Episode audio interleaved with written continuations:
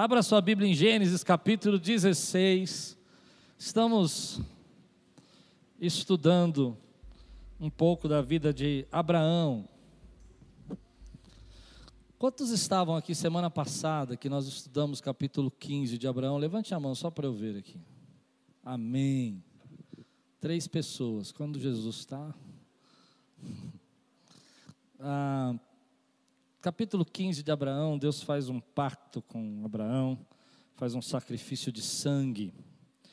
E Deus diz para Abraão que, segundo a palavra dele, independente se Abraão pode ou não participar, pode ajudar, Deus vai fazer com que aquilo aconteça.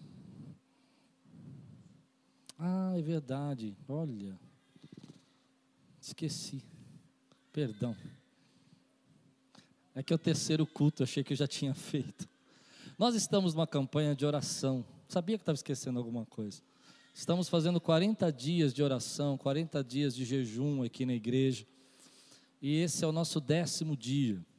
E nós combinamos que toda vez antes de eu começar a pregar, ou qualquer pastor que estiver pregando, nós vamos fazer um levantar um clamor pelos enfermos, pelas dificuldades que os irmãos têm passado nesse tempo. Nós estamos fazendo isso pelo Instagram, se você quiser participar. É, todo, todo, todo dia, às 10 da noite, ah, pelo Instagram meu, vai lá, me segue, a gente está orando todos juntos lá. Temos tido 200, 300, 230 pessoas orando, clamando ao Senhor é, por esse tempo por pessoas que estão é, passando por luta. E a gente tem vivido alguns milagres. Eu fiquei muito feliz de saber que o Gael está melhor. O Gael é uma criança recém-nascida que já está desde dezembro internado. Hoje o pai dele mandou um recado, Moacir, um abraço. Ele mandou um recado. Fiquei feliz porque o Marcos, que estava entubado, já, tá, já foi para o quarto, já saiu da UTI. Bênção de Deus. Temos passado por momentos difíceis, né? Alguns irmãos têm perdido seus familiares. Estamos orando pela Marielle, que perdeu os pais. Lá de Birigui, os pais são. A gente está orando pela vida dela, para que Deus possa guardar, consolar. E quero convidar você a participar. Quantos estão participando dessa live às 10 da noite aqui? Amém. Vamos orar todos juntos, vamos ter unanimidade nisso, amém? Eu acredito que Deus tem ouvido as nossas orações, o Senhor ouve. Nós vamos falar sobre isso no texto de hoje. Vamos ficar de pé então, vamos levantar esse clamor. Vamos orar para que Deus derrame graça, Deus derrame bênção sobre essas casas. Se você conhece alguém que está internado, se você conhece alguém que está no hospital, tem alguns irmãos nossos que estão com esse vírus, a gente está orando para que eles passem por isso o mais rapidamente possível, que eles já possam estar de volta ao nosso meio na próxima semana, eu creio com fé. Deus tem nos guardado nesse tempo, Deus tem tido misericórdia de nós nesse tempo e eu acredito que Deus tem ouvido as nossas orações. Amém? Então eu peço para que você una sua fé comigo agora, levante sua mão e abra os seus lábios e vamos levantar um clamor juntos aqui, vamos orar. Senhor, estamos na tua presença agora em nome de Jesus. Tu és o nosso Deus maravilhoso, poderoso. Tua palavra diz, Senhor, clama a mim, responder-te-ei, anunciar-te-ei coisas grandes que não sabes.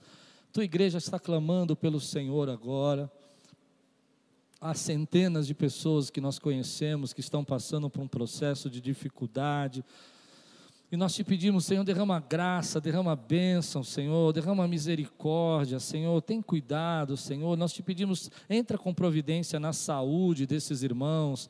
Nós clamamos hoje pela vida do Ricardo, clamamos pela vida, Senhor, do Moacir, clamamos pela vida da família Dantas, Senhor. Te pedimos, Senhor, pela família Gregório também, Senhor, que o Senhor venha abençoar, Senhor, essas casas, todos os nossos irmãos, Senhor, a família da Andresa, que ela seja abençoada em nome de Jesus. Que haja, Senhor, misericórdia e graça, cura, Senhor. Repreende toda essa malignidade, toda essa enfermidade, Senhor, todo esse tempo. Nossa vida está nas tuas mãos, Senhor.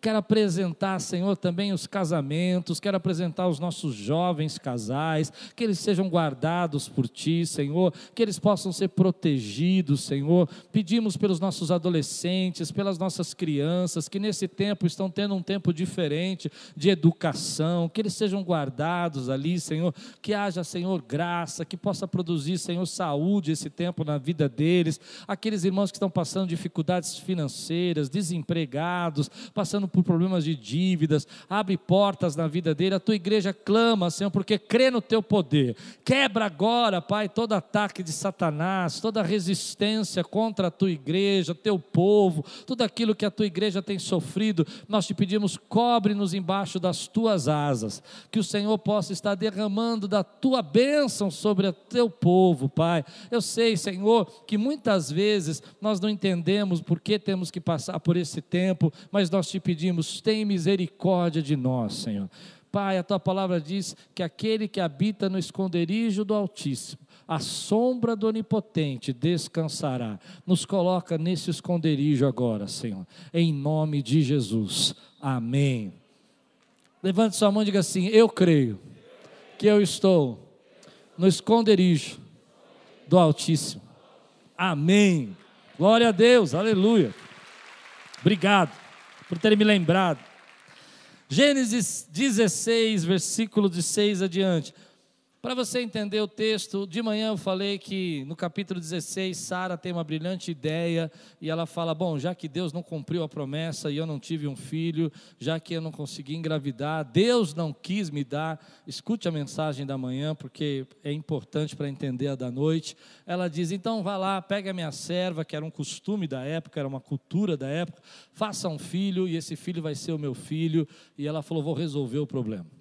E no capítulo 16 há uma confusão, uma briga. Eu já vou explicar por que, que elas brigam, mas versículo 6 começa assim: Respondeu Abraão a Sarai: Sua serva está em suas mãos, faça com ela o que achar melhor. Então Sarai tanto maltratou Agar que esta acabou fugindo. O anjo do Senhor encontrou Agar perto de uma fonte no deserto, no caminho de Sur, e perguntou-lhe: Agar, Note, note essa frase do anjo, porque é muito importante. Agar, serva de Sarai, de onde você vem, para onde vai? Respondeu ela. Estou fugindo de Sarai, a minha senhora. Disse-lhe então o anjo do Senhor: Volte a sua senhora e sujeite-se a ela. Disse mais o anjo: Multiplicarei tanto os seus descendentes que ninguém os poderá contar. Disse-lhe ainda o anjo do Senhor: Você está grávida e terá um filho, e lhe dará o nome de Ismael, porque o Senhor a ouviu em, so, em seu sofrimento. Ele será como um jumento selvagem, sua mão será contra todos, e a mão de todos contra ele, e ele viverá em hostilidade contra todos os seus irmãos. Este foi o nome que ela deu ao Senhor que lhe havia falado: Tu és o Deus que me vê. Pois dissera: Teria eu visto aquele que me vê? Por isso, o poço que fica entre Cádiz e Bered foi chamado de Berlai-Roi. Hagai teve um filho de Abraão e esse lhe deu o nome de Ismael. Abraão estava com 86 anos de idade quando Agar lhe deu Ismael. Vamos orar? Senhor, fala conosco. Traz a tua palavra ao nosso coração. Vem, Senhor, e entra com providência. Vem, Senhor, e entra com graça sobre as nossas vidas. Vem, Senhor, derramado o teu poder e da tua misericórdia, para que nós possamos ouvir e entender a tua palavra, em nome de Jesus. Amém.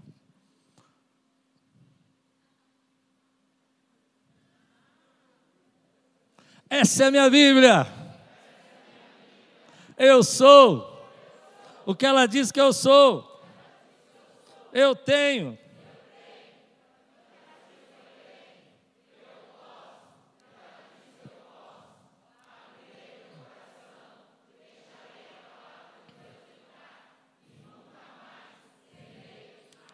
Amém. As coisas ficaram tensas entre Sara e Agar.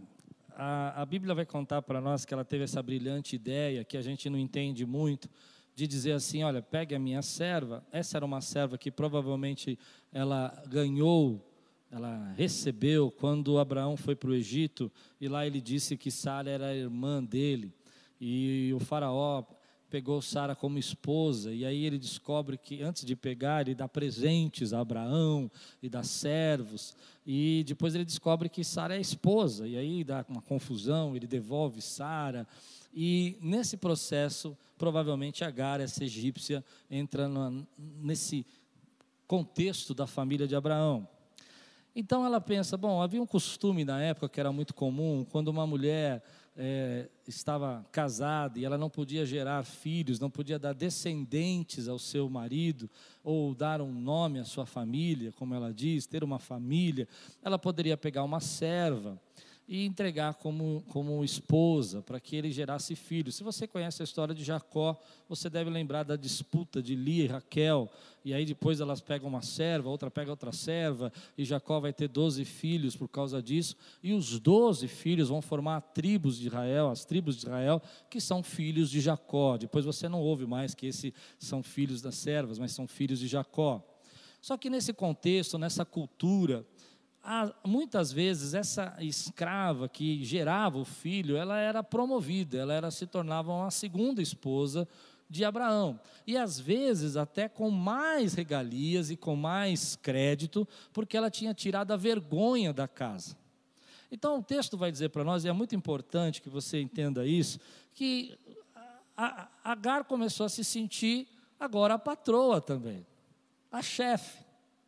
E num status maior, porque a sua patroa, a sua, a sua senhora, vamos dizer assim, não gerou filhos, deixou seu, seu senhor envergonhado. Então agora ela estava grávida e carregava o herdeiro, e carregava a, o filho da promessa, aquilo que Deus tinha para fazer na vida deles. E ela começou a maltratar Sara por isso. E Sara fica furiosa quando ela percebe que o plano dela, aquilo que ela tinha tem tentado fazer para resolver a vergonha, trouxe mais vergonha, trouxe mais luta, trouxe mais tristeza, e elas começam então a, a disputar, a ter uma briga dentro de casa. E é interessante, eu expliquei isso tudo de manhã, assista lá com calma, você vai ver que Sara então vai jogar o problema para Abraão, vai falar assim: olha, a culpa é sua, eu, eu vou, esse que eu estou passando, Deus vai julgar você, Deus vai pegar você, Abraão. E Abraão vira: olha, a serva é sua. Eu não tornei a minha esposa, é isso que ele quer dizer. Ela não subiu o status, ela continua sendo sua serva. E por causa disso, então Sara vai e humilha e volta a tratá-la como a escrava e não mais como aquela mulher que está gerando o filho. E deve ter sido uma humilhação tão grande, uma rejeição, um abandono, um bullying tão forte que a Agar resolveu, mesmo grávida, mesmo gerando um filho, fugir para o deserto, fugir se esconder, e, e sem destino. Você precisa entender isso, porque às vezes a gente lê um texto de dois mil anos atrás, a gente não percebe os detalhes, porque não era fugir de pegar um ônibus, um avião, primeira classe e ter serviço de bordo, era fugir no meio do deserto, onde tem salteadores, onde tem animais selvagens, onde ela, ela está grávida, onde ela não tem médico, ela não tem remédio, ela não tem condição algo aconteceu tão terrível, mas tão forte na vida daquela mulher, que ela preferiu colocar a vida dela e da criança em risco no deserto do que aguentar o que Sara estava fazendo na vida dela. Mas eu queria abrir um parênteses que a culpa é das duas. Uma se achou no status superior e que podia humilhar sua, sua senhora, e outra tentou passar na frente de Deus. O tema da manhã foi esse: cuidado quando você queira correr na frente de Deus. E isso trouxe toda essa confusão familiar. Mas interessante que no deserto ela encontra um anjo. No deserto ela encontra um anjo. Algumas pessoas acreditam que esse anjo é o próprio Senhor Jesus, uma teofania de Jesus, uma manifestação de Cristo do Velho Testamento. E é bonito isso, você pensar isso. Embora eu não vou pregar sobre isso hoje, porque demoraria muito teologicamente para explicar. Mas a ideia é que esse anjo chega para ela e fala assim: ah, Agar, ou seja, ele conhece quem é. Ele encontra nesse poço, mas ele sabe o nome dela. E ele faz uma pergunta que ele já sabe a resposta, porque se ele sabe o nome, se ele sabe quem é Sara, porque ele fala Agar, serva de Sara. Ele tem nome e endereço. Esse Deus que nós servimos é maravilhoso, ele te conhece. E aí ele chega para essa mulher e fala: "Da onde vem e para onde vai, mas ele sabe quem ela é, ele sabe o que está acontecendo e ele quer começar uma conversa com essa mulher. E eu queria começar com você hoje nesse tema, porque às vezes nós não entendemos os encontros que Deus tem conosco no meio do deserto.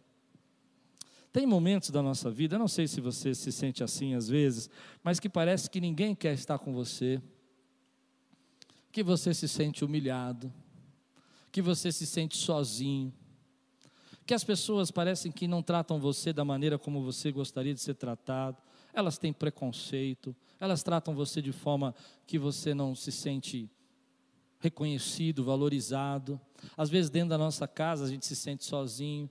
Às vezes, dentro da nossa vida, nós temos períodos de deserto e parece que ninguém quer ficar com a gente, sem reconhecimento. E você vive esse, essa tristeza, essa, esse sentimento de, de fuga, de você achar que é melhor, sabe, estar só.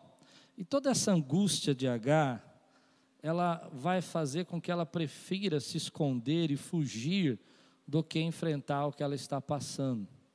Olha comigo o versículo 13. No versículo 13 tem um segredo para nós quando a gente está passando por esse momento que ninguém nos vê. Quando a gente está passando nesse momento que ninguém enxerga a gente. Diz assim: Então Agar deu ao Senhor, que havia falado com ela, o nome: Tu és o Deus que vê. Eu queria que você dissesse assim para mim: Eu sirvo um Deus que me vê. Às vezes, quando você acha que ninguém te vê, Deus está te vendo, Ele sabe teu nome, Ele sabe de onde você vem, você sabe, Ele sabe o que você está passando. Vou dizer mais, Ele sabe o medo que tem dentro do seu coração. Sabe aquele medo que a gente não tem coragem de falar para ninguém? Ele sabe o medo. E Ele vem até você embora ela tenha culpa também, ela tenha errado, ela tenha se sentido superior à sua, sua senhora no momento que ela gerou, e o texto quer dizer que ela desprezava Sara, Deus ainda continua vendo. Meu querido irmão, deixa eu ministrar uma palavra na tua vida. Deus vê você. Deus sabe tudo que você está passando, o momento que você está enfrentando, as angústias que você sente, os medos que você passa. Ele vê. Jesus foi claro em dizer isso, ele disse assim para nós: olha o que Jesus falou. Abra comigo em Mateus capítulo 6, versículo 6.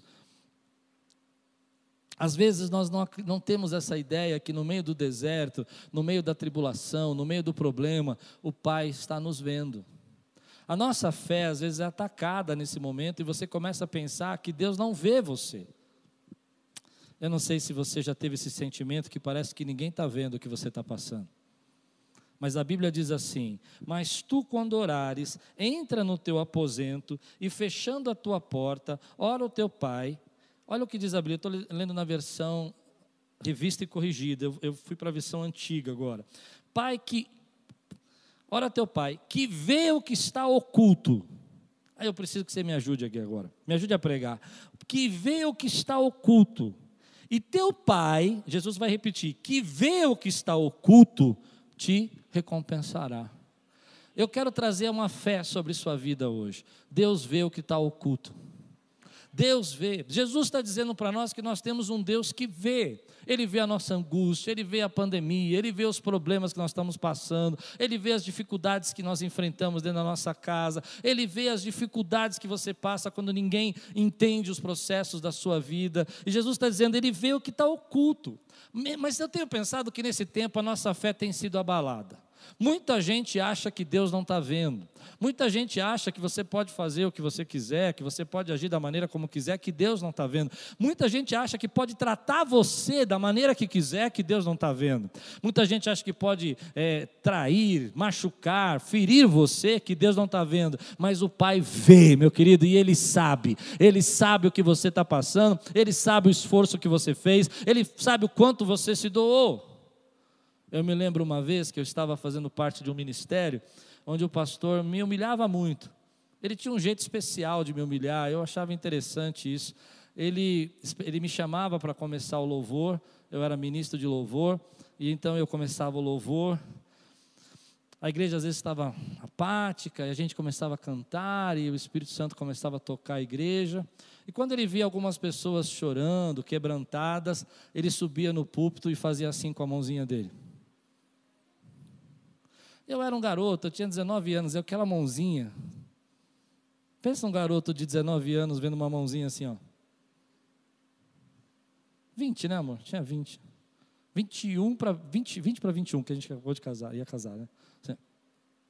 E eu vou ser sincero para você, quando ele fazia aquela mãozinha, a vontade que eu tinha é pegar a mãozinha dele e dar um beijo, falar: Você é uma benção, sou crente, sou de Jesus. E eu me lembro de uma senhora, vou ficar emocionado. Essa senhora era a sogra dele. Eu acho que por isso que ela veio falar comigo, né? Às vezes as sogras são muito usadas por Deus. E ele chegava e fazia assim.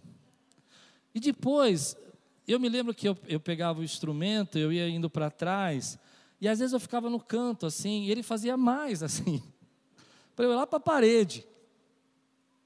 Eu me sentia humilhado, né? Me sentia envergonhado. E um dia aquela sogra dele veio assim para mim e disse: Eu quero orar com você, filho. Eu era um jovem. E ela disse assim: O pai vê. O pai vê.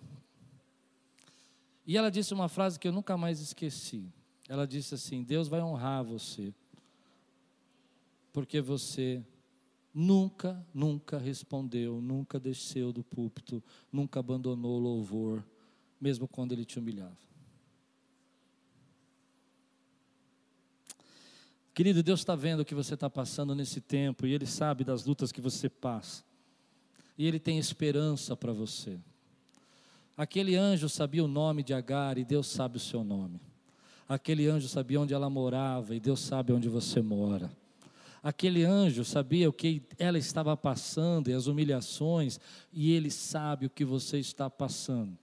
Mas a segunda coisa que me fala dos encontros com Deus no deserto é que, além de Deus ver o nosso sofrimento, a nossa luta, Deus tem promessas para nós. E ele vai dizer para essa mulher que é uma escrava, que está passando por humilhação, ele vai dizer: olha, aguenta, porque Ismael vai ser uma promessa. Ismael vai ser um plano meu agora. Agora ele vai ser um propósito. Talvez aquela mulher tivesse com medo o que Sara podia fazer com o filho, mas Deus olha para ela e fala assim: Eu tenho esperança para você nesse momento. Eu quero dizer para você que está no momento que você acha que as coisas não podem mudar, que Deus não pode fazer nada na tua vida, que você não tem condição de alterar nenhuma situação dessa humilhação, dessa luta, dessa solidão. O Pai vê e o Pai tem um plano, Ele tem uma promessa. E sabe o que é bonito nesse texto? Eu estava incomodado com isso, eu fui pesquisar agora à tarde, porque é, a palavra, o nome que o anjo dá, poucas pessoas receberam o nome de Deus na Bíblia. A, a Moisés, eu não vou lembrar todos, mas foram cinco ou seis pessoas que receberam o nome. Ismael, um deles. E o nome Ismael significa Deus ouve. O pai vê e o pai ouve. É interessante esse jogo de palavras que o texto está fazendo. Eu gosto muito de procurar sabedoria na Bíblia. E a Bíblia está dizendo para nós que tem situações que você acha que passa oculto, que as suas orações não são ouvidas, mas o Pai está ouvindo o que você está falando. O que os rabinos da época entendiam desse texto, desse trocadilho de nomes e palavras do texto, é que em algum momento Agar parou nesse poço e começou a orar. Por isso que ela diz: Eu não pensava que, que eu ia ver o Deus que me vê. E é por isso que ela coloca o nome. Esse Ismael é a resposta da oração de um Deus que me ouve. Deus ouve você. Meu querido, nesse tempo a nossa fé tem sido abalada e eu desafio essa igreja a levantar comigo esses 40 dias de oração, porque Deus ouve. Deus ouve o que nós estamos orando. Deus está nos ensinando, assim como Jesus falou, o Pai que te vê em secreto, na sua oração em silêncio, Ele sabe e Ele te recompensará. Ele trará suas promessas sobre sua vida.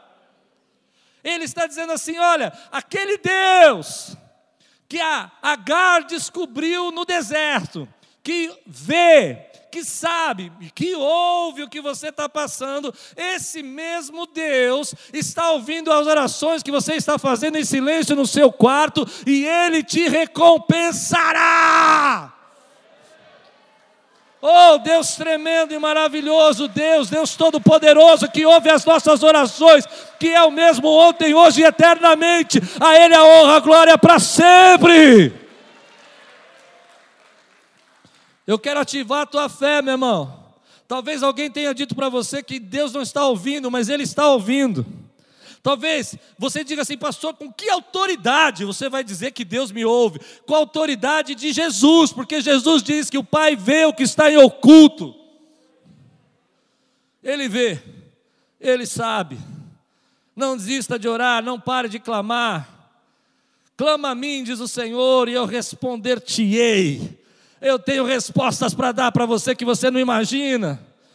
Eu sei de gente que está passando um processo na sua vida que acha que ninguém sabe. Eu vou dizer para você, talvez humanamente ninguém sabe, mas Deus sabe. Tem gente que está passando um processo e diz assim: Eu estou sozinho. Não está sozinho, porque o, Pai sabe o teu nome, sabe de onde você vem e Ele ouve o que você está clamando. A ideia desse texto é que Agar ficou ali quietinha e orando e falando: O que, que eu vou fazer? Senhor, tem misericórdia. E Deus vem até ela e faz uma uma benção, uma, uma, uma manifestação gloriosa da graça dele, e diz assim: a criança vai chamar Ismael, que significa Deus ouve. E toda vez que você olhar para esse menino, você vai dizer: Deus ouve. Você vai olhar, imagina você estar tá dentro de casa e você chama o seu filho: Deus ouve, vem aqui. Deus ouve, não faz isso, que Deus ouve. Deus ouve, Deus ouve você. Não fala essas coisas. Sabe quando você fala para a criança, você fala assim, não fala esse negócio que o papai do céu não gosta? Você vai falar, Deus ouve, Deus ouve o que você está falando, o papai do céu não gosta. Deus está dizendo para nós, querido, que Ele está ouvindo as nossas orações. E eu quero declarar essa palavra porque eu creio nisso. Muitas das orações que você está fazendo, chegou o tempo de Deus responder e fazer acontecer na tua vida. Só quem crê aqui dá um glória a Deus, exalta ao Senhor. Orações antigas que você fez, Deus tem um tempo para responder. Eu oro para que Deus traga os seus planos e as suas promessas para esse tempo, para a nossa vida. Mas é interessante que esse processo de um deserto que a gente passa, essa esperança, tem um, um tempo, tem um processo que a gente não gosta.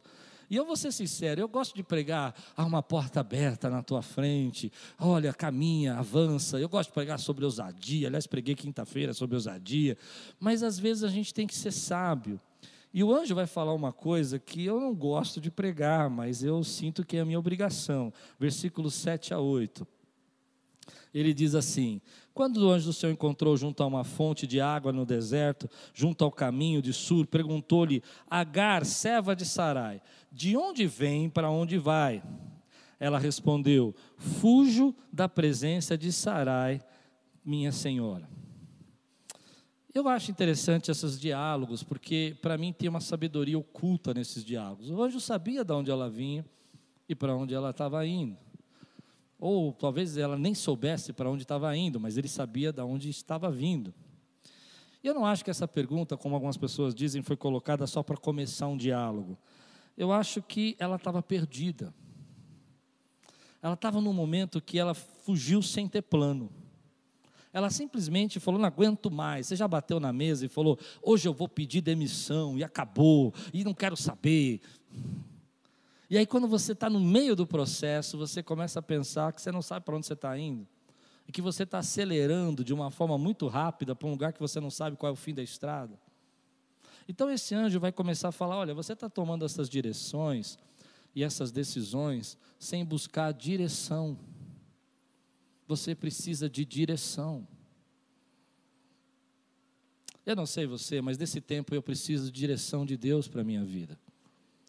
Eu não consigo viver da direção política, não consigo viver da direção social. Eu preciso de uma direção que venha da parte de Deus para mim. Quantos aqui precisam de uma direção da parte de Deus? E ela vai fazer isso sem tomar direção. Ela vai dizer assim: eu, eu, eu vou fazer. Quando você busca uma direção de Deus, nem sempre a resposta é o que você espera. Quando você busca uma direção de Deus, nem sempre acelera e vai com tudo. Às vezes eu tenho visto nesse tempo pessoas tomarem decisão sem buscar a direção de Deus. Acorda de manhã e fala assim: Eu não aguento mais essa esposa. Vou pegar minha mala e vou embora. E nem orou para saber o que, que Deus está quer fazer na vida de do casal. Algumas pessoas não, não têm mais o hábito de orar para buscar uma direção de Deus para a sua vida, sua profissão, sua carreira. Acha que precisa acelerar para ir rápido e não consegue perceber que Deus às vezes tem um plano para você não é a hora, não é o momento. Você precisa viver debaixo da direção de Deus. Você consegue receber essa palavra? Porque tem que ser crente para receber essa palavra. Porque tem muita gente que vai dizer assim: ah, eu faço o que eu quero. Eu tenho que ser feliz. Isso é jugo, isso é jugo. Buscar a direção de Deus é jugo. A igreja quer pôr um jugo. Não, querido, eu acredito num Deus que direciona a nossa vida. Eu nunca quis ser pastor não queria ser pastor. Eu falei, Jesus me chama para qualquer coisa, eu não quero ser pastor. Mas a direção de Deus para a minha vida é que eu fosse um pastor. Aliás, eu não fui pastor porque não deu certo nada na minha vida. Eu me lembro de uma pessoa que falou assim para mim, eu fiquei muito bravo. É, você vai ser pastor mesmo, porque quando não dá nada na vida, a última coisa que falta é ser pastor. Eu falei, eu vou te dar uma cabeçada. Não, não falei isso. Eu falei, não, Jesus te ama. Porque você começa a pensar que você está vivendo aquilo porque não deu mais nada certo, mas na verdade, às vezes você está num propósito, você está no caminho, que Deus te deu uma direção. E que, embora você esteja nessa direção, você está passando por lutas e dificuldades. Precise dar tempo para que Deus dê direção para a tua vida. Deixa eu dizer uma coisa para os jovens: há muitos planos, muitas ideias boas, mas aquilo que funciona para o outro nem sempre funciona para você. Eu falei de manhã isso. Você precisa de uma direção de Deus. Não é porque deu certo para sua amiga, aquela carreira é uma bênção para ela, que serve para você. Deus tem uma direção para a nossa vida, deu uma direção para essa igreja nesse tempo, tem uma direção para a tua casa, tem uma direção para os teus negócios. Você crê? Por isso nós oramos e buscamos, mas, mas Agar não buscou nenhum desses cuidados, ela simplesmente não aguentou mais a humilhação e ela preferiu eh, fugir.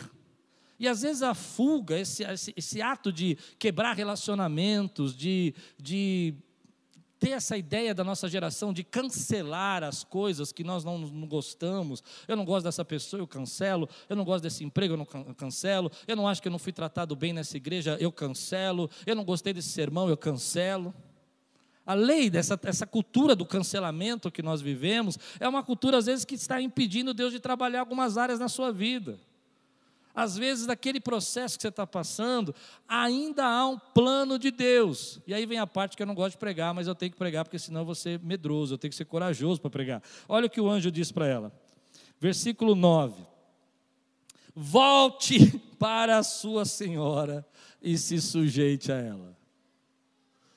Sabe o que hoje está dizendo aqui? Sabe aquelas brincadeiras de tabuleiro que você joga assim e você está correndo com o peãozinho na frente dos outros? E aí você está lá na frente, você está lá no, chegando, você vai ganhar o prêmio, você está com a família reunida, já brincou de tabuleiro assim em casa? E aí você está ganhando e você está chegando e você tira aquela, aquela, aquela pecinha que fala, volte cinco casas. Eu não sei você, mas eu tenho vontade de levantar da mesa e falar, fui roubado! Alguém me roubou! Ninguém gosta de voltar cinco casas. Eu não estou dizendo que nós temos que fazer isso sempre, eu vou tomar muito cuidado. Mas há momentos da nossa vida que a gente tem que sujeitar aquilo que Deus quer trabalhar na nossa vida. E eu gosto de ouvir Deus falando assim: vá, filho, na tua força, se tu uma bênção, quebra os muros, despedaça, anda sobre as águas. Mas quando Deus fala, fica quieto e aguenta, eita Deus, é nessa hora que você fala, eu sou crente. Porque quando Deus fala para mim assim, pede a conta, fala para esse pastor, eu sou um servo do Deus Altíssimo, eu não vou ser tratado assim nessa igreja, eu vou para outra, porque Deus é comigo. Mas quando Deus fala, fala fica quieto e ouve o que o pastor está falando.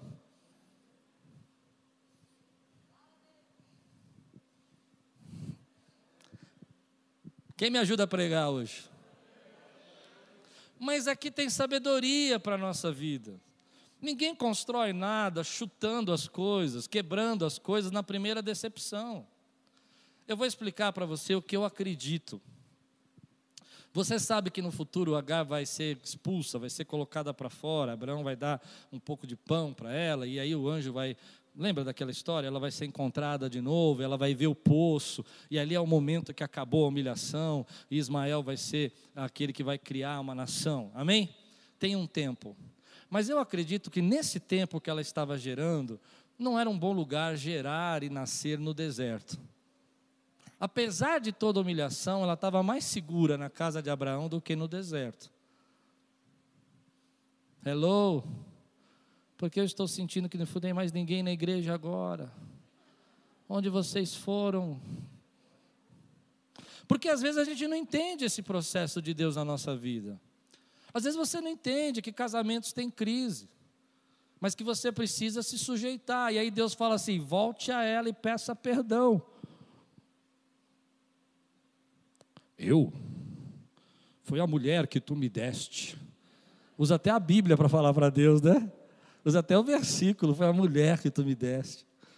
Porque a gente não quer fazer isso, mas eu vou dizer uma coisa para você: é bom se sujeitar ao jugo quando Deus está colocando você, porque no tempo certo Deus vai tirar esse jugo e vai cumprir a promessa que Ele tem na tua vida. Mas você tem que passar por esse processo, você tem que passar por essa fase. Eu me lembro que quando jovem eu trabalhei numa empresa ruim, ruim, ruim, ruim, ruim, ruim. Lembrei dela porque nós passamos de bicicleta ontem na frente dela. E nessa empresa eu tinha que fazer reformas. Eu tinha que pegar uma sala e mudar para cá, mudar para lá. E eu tinha um diretor da empresa que eu acho que ele tinha mania de reforma.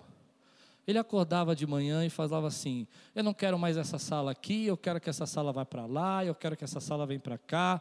E a gente passava os finais de semana mudando os departamentos, trabalhando de madrugada na sexta-feira até domingo, para que na segunda eles pudessem trabalhar.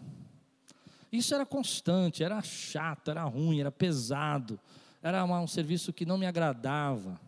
E eu me lembro que muitas vezes eu falei assim: não, eu vou embora, chega. E Deus falava para mim: fica quieto, aguenta, eu não entendo quase nada de reforma, mas o pouco que eu entendo de reforma, que a igreja já reformou e já mudou cinco vezes, e já reformamos sei lá quantas vezes, foi lá no jugo. Quem consegue entender? Foi lá no jugo que eu aprendi. Se eu não tivesse ficado quieto e visto uma primeira vez uma planta e usado um escalindro, eu nem sei mais o nome disso, e colocado lá na planta as, as datas, os lugares, como seria, eu não entenderia como Deus começou a fazer reformas nessa igreja. Tem um tempo que Deus vai te tirar desse jugo, H, mas agora você volta e se submete. Eu não sei se eu estou pregando para alguém, mas nós estamos numa pandemia e nesse tempo a gente tem que se submeter a se guardar, a se preservar. A gente precisa entender que é um processo. Mas a gente gostaria que Deus fizesse, acabasse, que a gente não tivesse risco nenhum na nossa vida. E Deus fala: fica quieto, se guarda um pouco, se protege. Ah, mas não, eu vivo pela fé. Calma, tem um tempo. O anjo vai voltar para ela e vai dizer assim: olha, volta lá e seja submissa à sua célula. Em outras palavras, ele está dizendo: aguenta mais um pouco. Tenha um pouco mais de paciência. Espera um pouquinho. Nós gostamos de resolver as coisas da maneira como a gente acredita que possa ser mais rápido e mais fácil. Nós gostamos de dizer, não preciso disso, eu não quero aquilo, eu não vou me sujeitar a isso ou aquilo, e Deus fala, ei, espera. Agora a melhor coisa que você pode fazer é voltar. A melhor coisa que você pode fazer é se sujeitar. Aqueles que precisam receber a direção de Deus, precisam aprender a se colocar debaixo da submissão de Deus. Aquele pastor que eu contei para vocês que faziam assim, assim, assim, assim, jogava eu para longe, ele me ensinou muita coisa. Foi um jugo de mais ou menos seis meses, mas ele me ensinou muita coisa. Muita coisa como não fazer. Tudo que eu precisei aprender como não fazer, aquele homem foi a minha faculdade. Uma vez ele veio pedir perdão para mim depois de seis anos. Chego na igreja, o carro dele está na porta da igreja. Eu falei, ih, confusão. O que, que esse homem veio fazer aqui? Ele desce do carro, ele fala assim: um conselho da minha igreja disse que se eu não pedisse perdão para você, para o pastor Fulano e para o pastor Beltrano, eu ia ser tirado do ministério. Eu falei: uau. Ele disse: então eu vim aqui pedir perdão, você me perdoe qualquer coisa que eu fiz. Eu disse: não, você foi uma benção na minha vida. Você foi a melhor faculdade. Ele é. É mesmo? Eu falei: é. Você me ensinou tudo como não fazer. Há coisas que o seu amigo te ensina, mas há coisas que você só aprende com o seu inimigo. É duro falar isso, né? E você às vezes precisa entender que Deus vai te falar: volta. Se coloca debaixo daquilo que eu tenho para fazer na tua vida. Reveja os seus pensamentos. Você está fugindo sem direção. Você está fugindo sem ouvir minha voz. Você está precisando voltar agora, e, e, é interessante que quando você lê a Bíblia, eu nunca tinha percebido isso, a ideia que o texto dá é que o próximo problema que vai colocar H para fora já não é mais H. H se submete. Ela volta e se coloca na posição de serva, ela, se, ela obedece.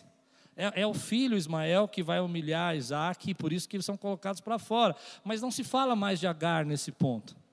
Às vezes, querido, no momento da nossa vida que nós estamos passando, a gente tem que dizer assim: ó, Senhor, eu vou voltar e pedir perdão, eu vou voltar e vou reconhecer que eu preciso ser mais calmo, eu vou voltar e vou ter mais paciência, eu vou voltar e vou tratar melhor a minha família.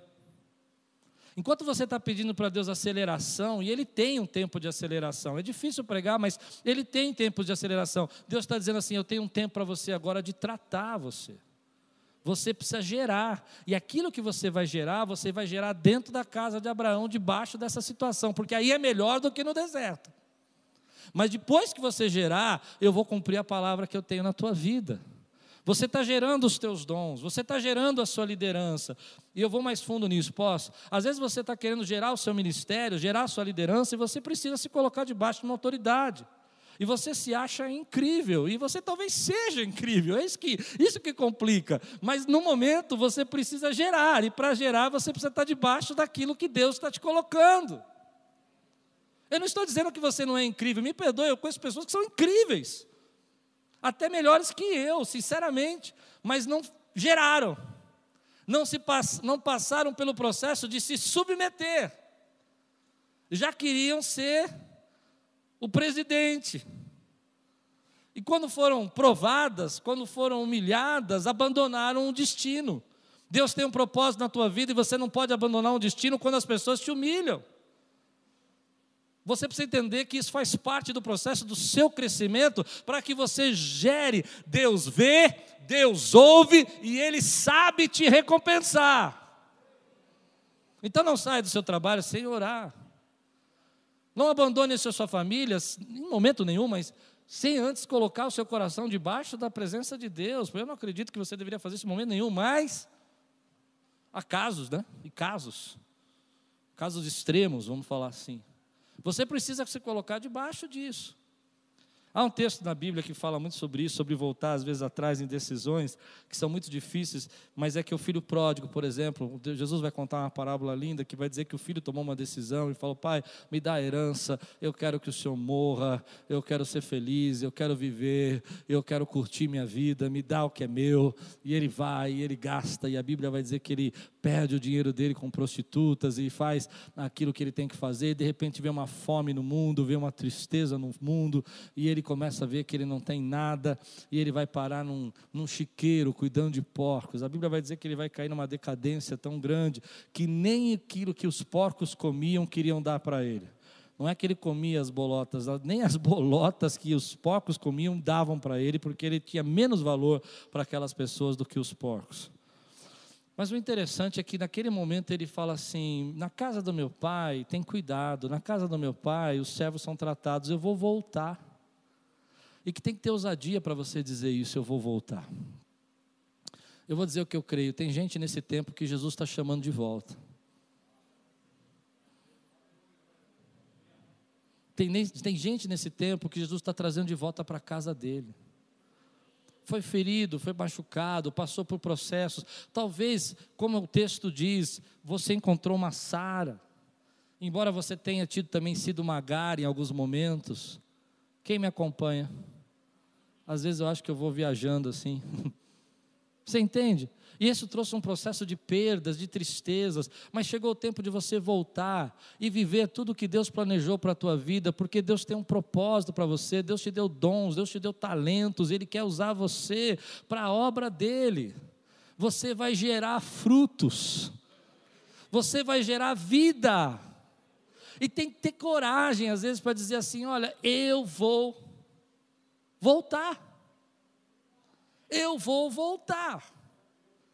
Eu vou passar a vergonha que tiver que passar, e vou pedir perdão para quem tiver que pedir, mas eu vou ser a bênção que Deus quer que eu seja.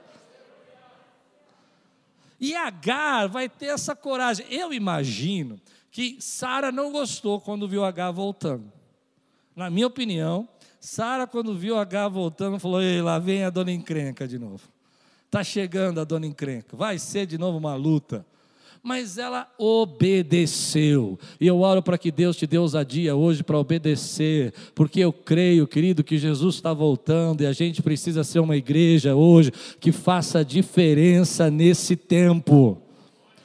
Uma igreja tem problemas, uma igreja tem dificuldade, pessoas são difíceis, mas meu querido, é hora de você dizer: nada vai parar, eu vou me submeter, eu vou aprender, eu vou crescer, e vai chegar uma hora que Deus vai me recompensar. Vai chegar uma hora que Deus vai me dar autoridade, Deus vai me dar a posição que eu preciso exercer, mas antes eu preciso me submeter. Eu preciso aprender. Quando eu era jovem, eu não gostava muito desse tema aqui. Esse tema era um tema que não me agradava, porque em todos os meus empregos e trabalhos, eu fui muito humilhado. Eu tive uma secretária que era minha chefe, disse para vocês que foi office boy, que ela me humilhava bastante, me chamava várias vezes para ir levantar da minha mesa, buscar coxinha para ela, refrigerante, dez vezes por dia. E eu me ficava triste, as pessoas riam de mim, de novo vai buscar comida para ela. Querido, esse fez um processo de libertação na minha vida. Porque às vezes, quando você se submete, você passa por esse deserto, logo depois vem a recompensa que Deus tem para você, porque Ele vê você. Ele diz: agora você está pronto. Agora você está pronto para receber. Tem muita gente que hoje é o tempo de você dizer assim: está no meu tempo de voltar para aquilo que Deus planejou para a minha vida. Está no meu tempo de eu parar de ficar sofrendo ao redor desse chiqueiro. Eu vou contar uma história que eu vou me arrepender, mas eu vou. Outro dia eu contei uma história aqui para vocês de 15 anos atrás, mais ou menos, falando de um jovem que é um fofo. Lembra? Que ele falou assim que a igreja eh, tinha que pagar um salário para ele e ele não quis se submeter. Lembra disso? Lembra que eu contei aqui? E ele falou que não podia, mas era um fofo, um querido. No dia seguinte, eu abro meu mensagem. E está um recado do fofo.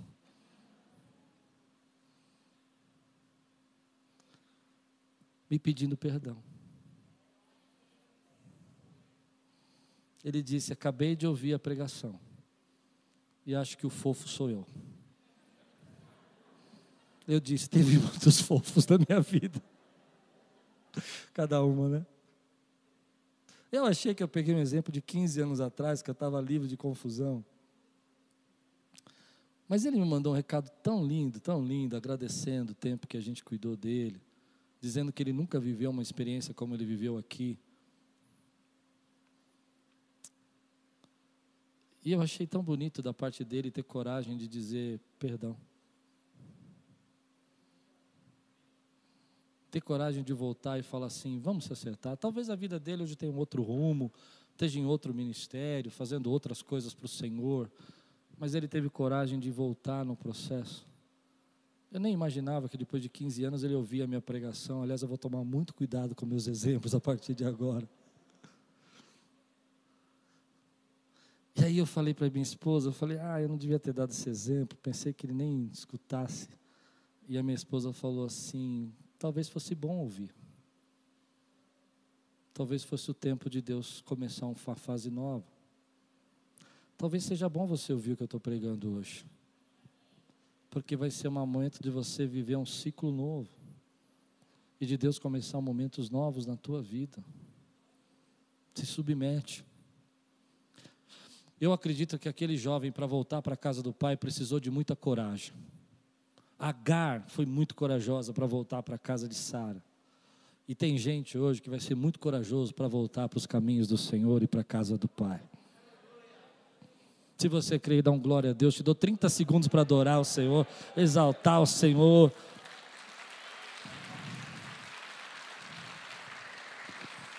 Aleluia. Quero terminar assim. As promessas de Deus ainda estão de pé. O tempo de submissão não pagou, apagou as promessas de Deus. Vai chegar uma hora que Agar vai ser colocada para fora e que Deus vai dizer: agora acabou, agora você não volta mais. Abra os olhos, eu pus um poço aí diante de você e agora você vai ter a sua estrada. E desse poço eu vou criar uma nação. E tem uma história interessante que é muito bonita. Você percebe que Abraão, depois aos 99 anos, eu vou pregar, acredito que vou pregar isso semana que vem, 99 anos, ele vai ouvir a voz de Deus de novo. Ele tem um hiato de 86 a 99. Ele tem um hiato de praticamente 13 anos sem em silêncio, Deus em silêncio. Deus não fala com ele. Nesse tempo, Ismael cresceu, tem 13 anos de idade. A Bíblia vai dizer que depois Agar vai ser colocada para fora.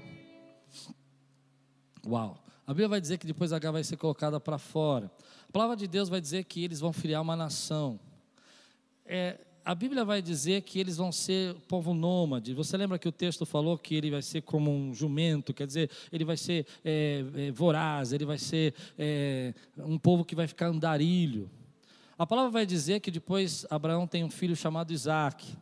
Isaac tem um filho chamado Jacó. Jacó tem um filho chamado José, que é odiado pelos seus irmãos.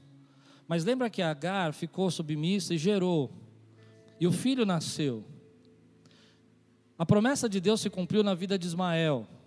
José é levado pelos seus irmãos, é colocado num poço. Mas um irmão tem uma ideia brilhante e fala assim: não vamos matá-lo, vamos vendê-lo. Amém? E a caravana que passa é uma caravana ismaelita.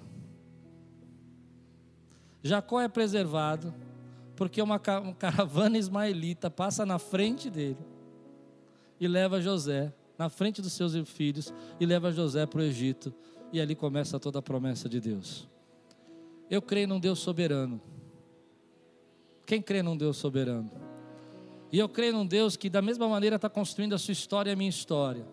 Hoje, o que você está se submetendo vai gerar algo que vai criar em você a bênção, que vai criar em você tamanho crescimento e tamanho milagre que vai fazer de você gerações e gerações serem abençoados através da sua vida. Você crê nisso? Eu não sei, querido, qual é o momento que você está passando, mas tem momentos que nós temos que nos submeter. Tem momentos que eu, como pastor, que eu tenho vontade de ir lá resolver, colocar, falar: olha, você está errado, você vai fazer assim, assim, que eu tenho que ficar em silêncio, porque Deus está trabalhando ainda. E eu preciso esperar Deus trabalhar para que as promessas dele se cumpram na nossa vida. Mas uma coisa eu sei: Deus cumpre as suas promessas. Pode parecer que está demorando, pode parecer que não está acontecendo, mas Deus vê e Deus ouve. Ele está ouvindo as suas orações. Quero convidar você a ficar de pé agora. Eu não sei se tem aqui no nosso meio alguém que precisa voltar hoje, ou alguém que está na internet assistindo a gente, que é tempo de você voltar. Talvez é tempo de você se submeter, você falar, não, mas eu não me encaixo, eu não me enquadro, eu acho que isso é retrógrado, eu acho que isso, e Deus está falando, não, não, eu tenho algo que eu vou gerar através da sua vida, através dos seus dons, através dos seus talentos, através daquilo que eu coloquei em você, eu quero abençoar muitas vidas. Amém? E esse é o teu tempo de dizer assim, tá bom, pai, então eu vou me submeter a tua palavra, a tua vontade. E aí diz a palavra de Deus que quando o filho pródigo volta, o pai está de braços abertos esperando, e ele tem um anel de autoridade para colocar no dedo, e as roupas que são roupas sujas, que são roupas destruídas, ele troca por novas vestes, por vestes de justiça. E ele coloca esse filho de volta para dentro de casa, com status de filho. E eu creio que Deus está fazendo isso nas nossas vidas hoje. Eu creio que Deus está fazendo isso na sua vida, na vida de gente que está ouvindo a gente. e está dizendo: Ei, esse é meu tempo de me submeter ao que Deus quer fazer na minha vida. Eu não entendo, está difícil, as coisas ficaram complicadas, mas eu tenho coragem de obedecer. Se Deus está falando para você ficar em silêncio, fique em silêncio. Se Deus está falando para você voltar, volte e peça perdão. Se Deus está falando para você que é tempo de você ouvir o que Ele está dizendo e aguentar esse tempo de julgo, porque Ele vai gerar em você, porque Ele é Deus que ouve. Aguente o tempo. Não pare o processo. Não termine o processo que Deus está criando na tua vida. Levanta a tua mão aqui, quem quer orar comigo agora e recebe essa palavra na tua vida. Levanta bem alto e diz assim: Senhor. Senhor é o Deus que vê, Senhor é o Deus que ouve. Eu vou gerar tudo que o Senhor planejou para mim. Amém.